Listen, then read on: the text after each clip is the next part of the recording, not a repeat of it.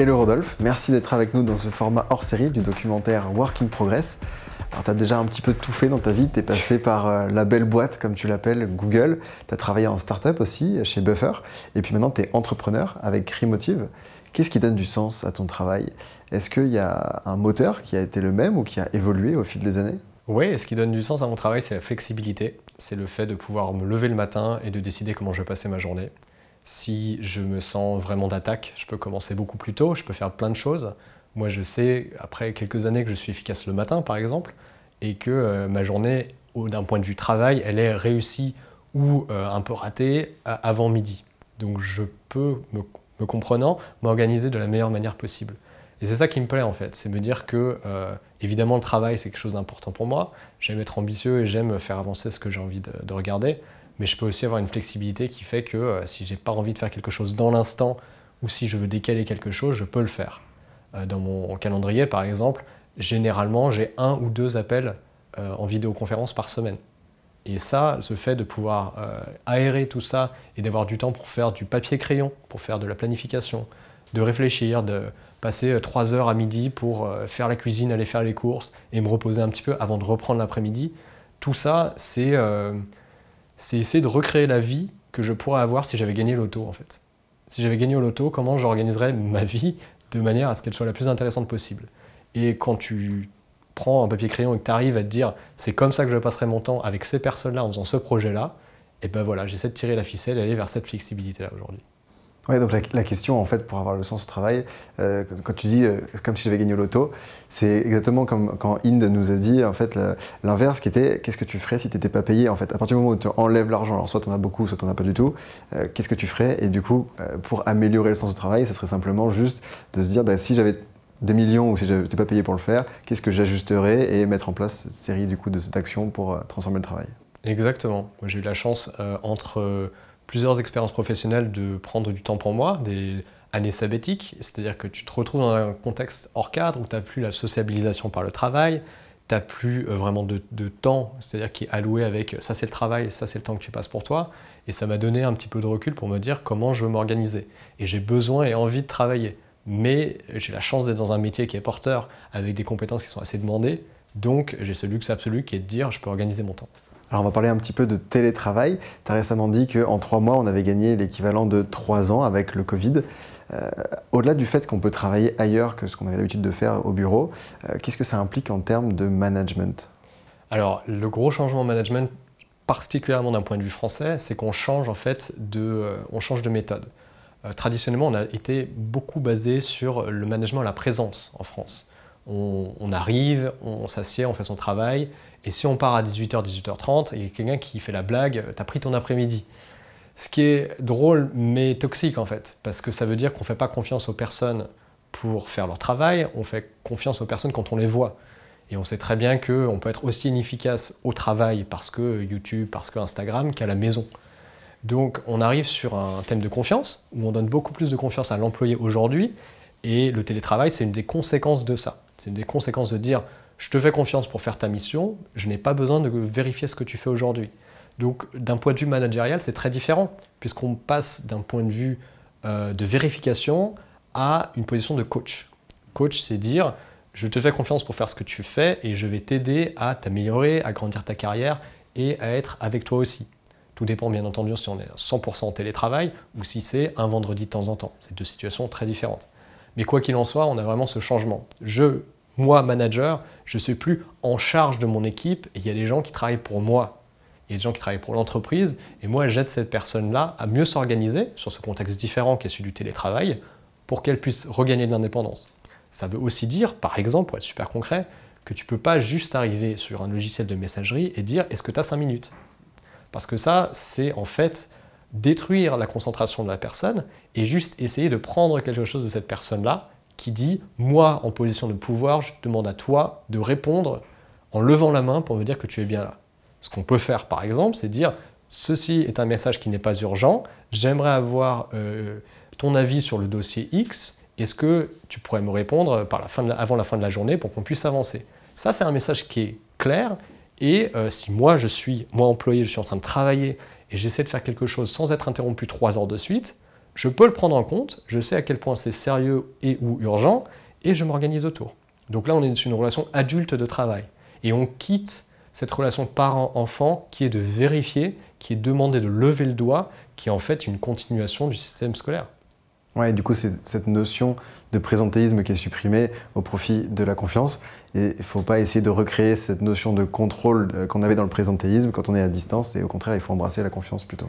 Voilà, on passe sur des thèmes de responsabilité, sur des thèmes de confiance. Et la confiance, bien sûr, elle se gagne. Donc on peut tout à fait avoir une personne qui va être dans une nouvelle situation et on va l'accompagner vers cette nouvelle situation. Mais euh, la qualité de vie qu'on gagne est incroyable.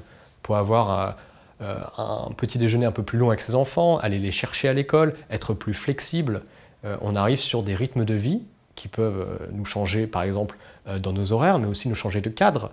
Pourquoi ne pas vivre en dehors des villes si on se met d'accord sur le fait qu'on peut se voir physiquement une fois par semaine ou par mois et que le reste du temps on fait bien ce qu'on veut? Au-delà du management, il y a des nouveaux lieux qui sont devenus des lieux de travail qui n'étaient pas le cas avant, par exemple le domicile. Euh, de quoi est-ce qu'on a besoin pour bien travailler à la maison en termes d'équipement? Idéalement, quand tu travailles de chez toi, il faudra avoir une pièce séparée. C'est un luxe, tout le monde ne peut pas l'avoir. Moi, j'ai mon bureau dans mon salon, par exemple, parce que mon appartement est plus petit. Mais idéalement, tu voudrais avoir une porte qui ferme pour vraiment pouvoir t'isoler. On a vu aussi, à travers le Covid, qu'il y a une énorme différence entre travailler de la maison, parce qu'on est forcé à le faire. Par exemple, il peut y avoir euh, plein d'obligations, il peut y avoir les enfants qui sont là, donc il faut s'occuper, bien entendu, et euh, le télétravail choisi, quel télétravail, où euh, on va travailler à des heures où on ne sera pas dérangé et dans un environnement qu'on a choisi. Si on est dans ce luxe du choix, dans ce cas-là, il faut essayer de recréer un environnement où on peut se concentrer. Le mieux, c'est encore une fois une porte qui ferme, mais aussi une connexion Internet de qualité, se brancher directement à la box plutôt qu'être en Wi-Fi et risquer de perdre la connexion à chaque instant, euh, mais aussi essayer de prendre soin de soi. Prendre soin de soi, ça veut dire avoir une chaise et un bureau soient de qualité et essayer d'être dans une posture qui est bonne pour votre dos. Euh, on voit un nombre de personnes incroyables travailler sur des ordinateurs qui valent 1500 euros, assis sur des chaises qui valent 15 euros. Et au bout d'un moment, il faut aussi voir les priorités. C'est-à-dire si on est là pour la santé et qu'on va se dire qu'on va travailler longtemps jusqu'à la retraite dans un métier de service face à écran, il faut commencer à investir, il faut commencer à se mettre dans une situation où on va être bien pour bosser euh, nombre d'heures incroyables par semaine. Alors tu as dit le, télétravail pendant le confinement, c'était pas le télétravail en temps normal parce qu'il n'était pas choisi, il était subi. Euh, mais on a vu quand même que le temps de travail avait augmenté pendant le confinement de quasiment une heure par jour, il me semble. Euh, est-ce que, euh, qu'est-ce qu'on peut faire du coup pour qu'on n'ait pas une, emprise du travail sur la vie privée, de faire cette séparation quand même quand on travaille à la maison? Le télétravail forcé, il était vécu comme un buffet illimité. On a faim, on rentre dans le truc et là on voit qu'on peut manger à peu près tout. C'est-à-dire qu'au niveau du travail, on peut faire toutes les réunions qu'on veut parce qu'il n'y a pas vraiment de limite sur un calendrier de la personne. Et interrompre la productivité, la concentration d'une personne ne coûte rien. Ça coûte euh, un message qui est écrit en moins de 5 secondes. Et c'est un vrai problème, parce qu'avant on avait des limites physiques. Si je suis au bureau et que j'ai des écouteurs et que je regarde mon écran, ça envoie un signal qu'il ne faut pas me déranger, parce que là je suis en train de faire un truc je suis concentré. C'est beaucoup plus difficile à faire quand je suis sur un logiciel de messagerie et que j'ai un petit point vert qui indique ma présence et qui veut dire je suis en train de travailler, laisser un message. On devrait traiter ça en fait comme un répondeur. Et à l'inverse, aujourd'hui, on, crée ça, on traite ça comme une invitation à venir déranger la personne et euh, parler de la pluie et du beau temps. Il y a une place pour la sociabilisation en télétravail, mais il ne faut pas se perdre aussi. Il ne faut pas se perdre sur les différents, euh, différents lieux, les différents euh, canaux de communication. Donc ce qui est vraiment important, c'est marquer en fait un temps entre quand on regarde son téléphone le matin, moi je conseille toujours d'avoir son téléphone en dehors de sa chambre, de préférence en mode avion, c'est-à-dire si vous avez deux pièges chez vous, mettez-le ailleurs, parce qu'on enlève le réflexe conditionné de se lever, de regarder son téléphone, Instagram, réseaux sociaux, email. Et quand vous êtes dans votre douche petit déjeuner, vous êtes déjà dans vos journées de travail, vous avez moins de disponibilité pour votre, dans votre vie, pour votre partenaire, pour les choses que vous faites. Donc vous êtes déjà un peu en mode zombie. Et le deuxième truc qu'on fait tous, c'est le soir, qu'est-ce qu'on fait quand on rentre après une grosse journée de travail et qu'on a passé toute la journée devant un écran? On regarde Netflix et on sort Instagram. Donc en fait, le vrai problème du télétravail, c'est qu'on a perdu la pause. Je ne suis pas pour la pause clope, mais pause café est intéressante, mais au moins ça nous sortait de l'écran et ça nous re-sociabilisait.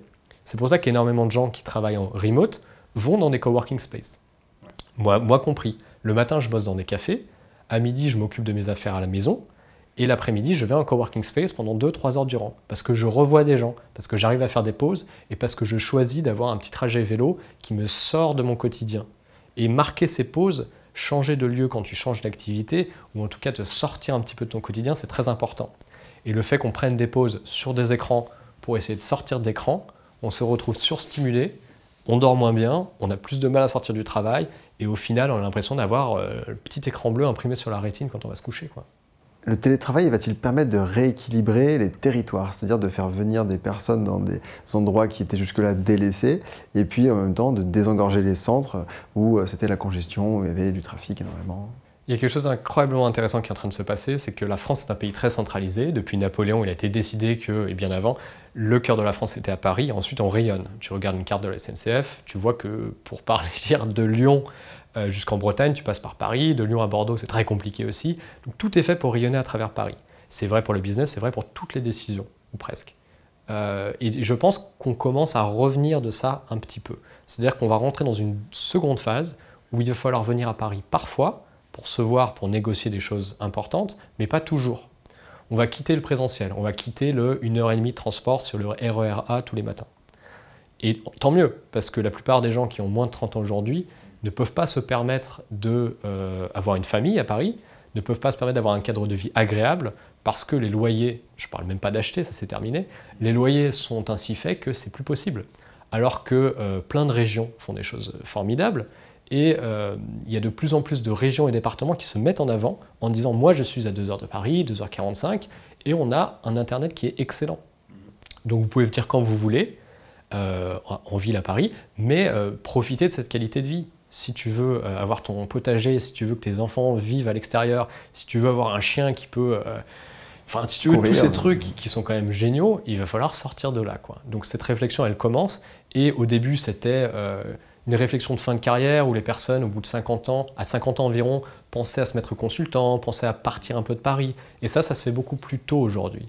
Le Covid a montré, parce qu'on était obligé de le faire, qu'on peut travailler à distance et se voir moins quand on est forcé à le faire. Donc beaucoup plus d'options vont être offertes. Que tu sois freelance, que tu aies ta boîte ou que tu sois salarié, il va y avoir cette option qui va arriver de plus en plus. Et on voit ce qui se passe aux États-Unis. Aux États-Unis, par exemple, à Manhattan, euh, de plus en plus de banques se rendent compte qu'elles ont des dizaines de milliers de personnes qui travaillent dans certains quartiers et qu'il euh, y a des choses qui peuvent être faites à distance. Si tu fais de, voilà, une partie de la comptabilité, tu n'as pas nécessairement besoin d'être présent à downtown Manhattan tous les jours. Tu peux faire ça du New Jersey, Connecticut, n'importe où. La deuxième conséquence, c'est les règles sanitaires. Quand tu dis que tu bosses, surtout aux États-Unis, dans une grande tour d'immeuble et que tu as un ascenseur qui monte, déjà avant, monter dans les tours d'immeuble au 30e étage euh, d'un ascenseur aux États-Unis, c'était compliqué parce que beaucoup de personnes essaient d'y être. Maintenant que tu as 2 mètres, aux États-Unis c'est 2 mètres entre chaque personne, l'ascenseur monte avec 3 personnes dedans. il est, impossible de, ouais, il est impossible de remplir le 30e étage. C'est terminé. Donc ça, ça va devenir du locatif. Une partie du parc euh, euh, commercial va devenir locatif. Le tourisme reprendra quand il reprendra. Mais ce qui est sûr, en tout cas, c'est qu'aux États-Unis comme en France, la qualité de vie que tu prends, elle augmente de manière incroyable quand tu pars de dépenser 3000 euh, dollars par mois pour un studio ou un petit T2 à San Francisco et qu'au même prix, tu as une maison avec une piscine et cinq chambres dans l'Idaho, dans le Connecticut ou, ou n'importe où. Donc tu gagnes en qualité de vie, quoi qu'il arrive. Et la vraie question, c'est est-ce que tu peux porter le même salaire en étant plus loin? Et la réponse qu'on commence à voir et qu'on découvre tous, c'est que oui, en fait, tu peux avoir ça. Est-ce que le risque avec ça, du coup, c'est pas d'avoir la même euh, problématique avec les digital nomades, c'est-à-dire des personnes qui travaillent pour une entreprise qui les paye plutôt bien avec un salaire euh, indexé sur des grandes villes euh, et qui vivent dans des zones où qui sont moins peuplées, où le salaire, le, niveau de la vie n'est pas le même?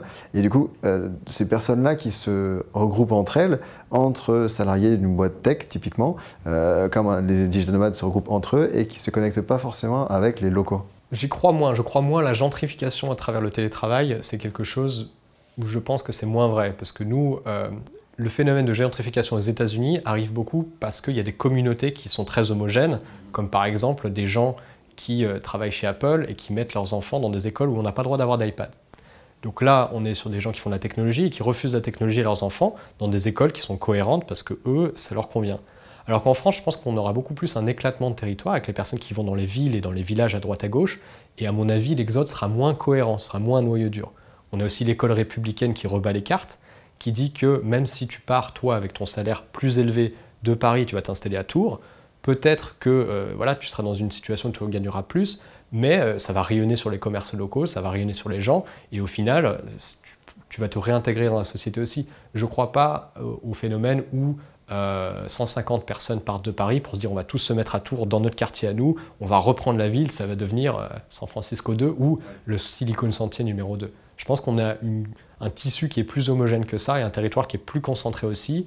Euh, et à mon avis, la plupart des gens vont repartir soit dans une zone où ils se projettent habiter avec leur conjoint, leur conjointe, soit ils vont partir proche de leurs parents ou dans des régions où il y a un rythme de vie qui leur convient. Donc je pense moins à la gentrification par le télétravail. En 2016, tu avais publié une première liste d'entreprises qui recrutaient à distance. Et puis, tu en avais trouvé peut-être 600 à l'époque. Et aujourd'hui, il y en avait beaucoup plus. La dernière que tu as publiée, il y en avait 2500. Euh, à quoi c'est dû? Est-ce que c'est dû au fait qu'il y a de plus en plus d'entreprises euh, qui se lancent en full remote, qui du coup n'ont pas de bureau et qui recrutent à distance? Ou est-ce que c'est des entreprises qui étaient plus traditionnelles, qui n'avaient pas l'habitude et qui viennent du coup maintenant sur tes plateformes? On a vu les deux, qui se sont passés. Il y a des sociétés qui, euh, de culture, sont passées, ont, pris une route vers le télétravail avant le Covid. Donc elles étaient déjà des entreprises de technologie qui ont l'habitude d'avoir des processus décentralisés et travailler par logiciel et par écran interposé. Donc pour eux, c'était un peu la suite logique en fait. Wikipédia, par exemple, est un projet décentralisé que tout le monde comprend et euh, qui n'a pas besoin d'être euh, avec un bureau Wikipédia à Boulogne-Billancourt pour dire que ça fonctionne, puisque les contributeurs sont partout de par le monde. en fait, cette logique, elle a continué à s'appliquer sur les boîtes de logiciels. Donc ça, c'est quelque part la mouvance naturelle de la chose. Et euh, le Covid étant arrivé, là, ça a rebattu les cartes. Même des sociétés comme PSA, Peugeot Citroën, a dit, nous, on, va pousser pour le télétravail, c'est quelque chose qui devient important pour nous. Donc on passe d'un phénomène qui est un phénomène un petit peu exotique, un peu rare, à un phénomène qui est de société. Et en fait, plusieurs choses se touchent. Euh, déjà, on a la crise sanitaire, on a la crise économique, et en plus, on a les envies des personnes. Les gens veulent plus de flexibilité. En plus, euh, d'un point de vue sanitaire, on doit rester à distance. Et l'économie dit, euh, bah, ce serait bien quand même d'arriver à avoir les meilleurs talents partout. On en parlait aussi, les grosses sociétés françaises qui lèvent énormément d'argent, 50 ou 100 millions d'euros, elles ont besoin d'embaucher 50, 100, 150 ingénieurs dans les six prochains mois. Et bien, au bout d'un moment, il n'y a juste plus assez dans la région parisienne de personnes qui font de l'informatique, qui ont 15 ans d'expérience et qui sont dans leur domaine de spécialité. Donc soit elles vont ouvrir euh, le recrutement à l'international, soit elles peuvent l'ouvrir en remote ou les deux en parallèle pour se dire que les gens talentueux sont absolument partout et ne devraient pas être liés à leur géographie. Et je pense que ça rebat vraiment les cartes au niveau des fuseaux horaires, des pays des langues, parce que plein de sociétés qui se disaient peut-être qu'un jour on sera un petit peu dans cette mouvance-là, se retrouvent euh, à, accélérer en fait leur réflexion. Et que ce soit les entreprises traditionnelles comme le 440 ou euh, les plus petites, tout le monde va se donner euh, une version du télétravail. Certains iront à fond, d'autres iront juste un petit peu le vendredi après-midi de temps en temps, mais on va tous se retrouver sur une espèce d'arc où le télétravail va être important. Donc cette année, toutes les planètes sont alignées pour Emotive du coup pour Emotive, nous, on aide les entreprises à embaucher en télétravail. Donc effectivement, on voit après euh, un arrêt euh, pour cause économique où les entreprises étaient plus frileuses, notamment au deuxième trimestre, euh, une reprise, puisque les entreprises aujourd'hui se disent, ça y est, on doit continuer d'exister si on a des bons chiffres, comment on fait, sachant qu'on ne peut pas faire venir les gens dans nos bureaux. Donc nous, on aide les entreprises françaises internationales à trouver des talents en télétravail, soit dans une certaine géographie, soit à travers le monde. Quand on demande aux travailleurs indépendants pourquoi est-ce qu'ils se sont lancés en freelance, la plupart du temps, ils répondent que c'est par rejet du salariat. Euh, avec le virage que prend le salariat aujourd'hui vers beaucoup plus de flexibilité, est-ce qu'on peut imaginer qu'à l'avenir, il y aura de moins en moins de gens qui vont se lancer en freelance par rejet et qui vont jouir de cette flexibilité-là du freelance dans le salariat? Je pense que oui, je pense qu'on va voir ça beaucoup. il faut bien voir la relation de causalité, cause-conséquence. Je pense que ce qui est important, c'est que les gens veulent plus de flexibilité dans leur vie de tous les jours. Et la conséquence de ça, c'est comment on fait. Peut-être qu'on va le chercher à travers le freelance, peut-être qu'on va le chercher à travers un salariat plus flexible. Ce salariat plus, plus flexible, dont moi j'ai bénéficié en bossant pour une société américaine euh, il y a quelques années, c'était euh, quasiment inexistant en France il y a encore très très peu. Maintenant que ça commence à s'installer, il y a des gens, euh, pour des sociétés qu'on connaît, qui s'installent voilà, à Biarritz et prennent le train pour aller à Paris une fois par mois. Et ça, sans avoir besoin de changer de statut. Et je suis persuadé qu'il vaut mieux avoir euh, un bon CDI qu'un modèle freelance où tu te sens pas confiant, etc. Et aujourd'hui, on a le choix en plus, parce que le modèle freelance ne plaît pas à tous les caractères, à toutes les activités. Donc on peut vraiment pouvoir se projeter dans une société qui n'a pas besoin de nous voir tous les matins au bureau à 9h du matin. Et ça, je trouve ça génial. Donc je pense qu'effectivement, le salariat, si et seulement si le management et les entreprises sont prêtes à prendre ce virage du présentéisme à la confiance, va bien se passer. Et le piège qu'on verra et dans lequel on va tous vivre les années suivantes, c'est effectivement celui de se dire je fais uniquement du télétravail pour trouver des gens que j'emploie moins cher dans un pays où les gens coûtent moins cher. Et si c'est la seule raison pour laquelle tu le fais, dans ce cas-là, c'est plus du outsourcing, c'est plus du, recrutement à, l'international, mais c'est plus vraiment basé sur la confiance, c'est plus vraiment la raison principale pour laquelle on fait du télétravail. Les États-Unis avaient l'habitude du coup d'avoir euh, quelques années d'avance sur l'Europe, sur la France surtout, euh, en matière de flexibilité, de télétravail. Est-ce que tu as l'impression qu'on a rattrapé ce retard? Je pense qu'on est encore un petit peu derrière. Les États-Unis ont une culture du résultat et ont un salariat qui, ne dit pas son nom, mais c'est quand même un CDD infini, où euh, à partir du moment où on arrête la relation de travail, la personne s'arrête de travailler le lendemain. Donc on est sur une structure qui est tellement flexible que euh, eux, effectivement, ils ont un modèle qui s'y prêtait. Je pense que nous, on a des avancées sociales et un cadre qui est très intéressant en France et qu'il faut garder, et que euh, soit les discussions qui sont en train de se passer avec les syndicats, soit les notions de par exemple, comment bien s'installer au bureau que les entreprises sont en train de mettre, sont très très importantes. Donc euh, oui, je pense qu'on va avoir toute une mouvance où les entreprises vont essayer de clarifier leur position sur euh, qu'est-ce qu'un CDI en télétravail. Et je pense qu'on aura sûrement des avancées sociales plus importantes que les États-Unis, même si les États-Unis auront plus d'adoption en pourcentage. Et pour conclure, le mot de la fin, qu'est-ce qui peut nous pousser à être optimiste sur l'avenir du travail? Je pense qu'on choisit tous euh, ce qu'on va manger à midi, je pense qu'on choisit tous la manière dont on s'habille, je pense qu'on choisit tous là où on part en vacances quand on a la chance de faire toutes ces choses-là et que demain, dans le futur, on aura le luxe de choisir la manière dont on travaille pour beaucoup d'entre nous. Et ça, c'est quelque chose d'incroyable. Euh, pendant très longtemps, les générations d'avant ont attendu la retraite pour faire leur propre choix sur leur organisation et sur incorporer ce qu'elles apprécient et euh, ce que la société attend d'elles, où je pense que la, l'opportunité incroyable que porte la flexibilité du travail à travers le télétravail, c'est d'avoir un rapprochement de ces deux choses-là et de potentiellement se dire que euh, pendant les longues années dans lesquelles on va travailler, jusqu'à l'hypothétique retraite, on va pouvoir avoir euh, beaucoup plus de flexibilité et beaucoup plus un modèle qui va nous ressembler plus que quelque chose qu'on a choisi pour nous. Je suis bien d'accord. Merci euh, pour tous ces éclairages, Rodolphe. Merci, ça.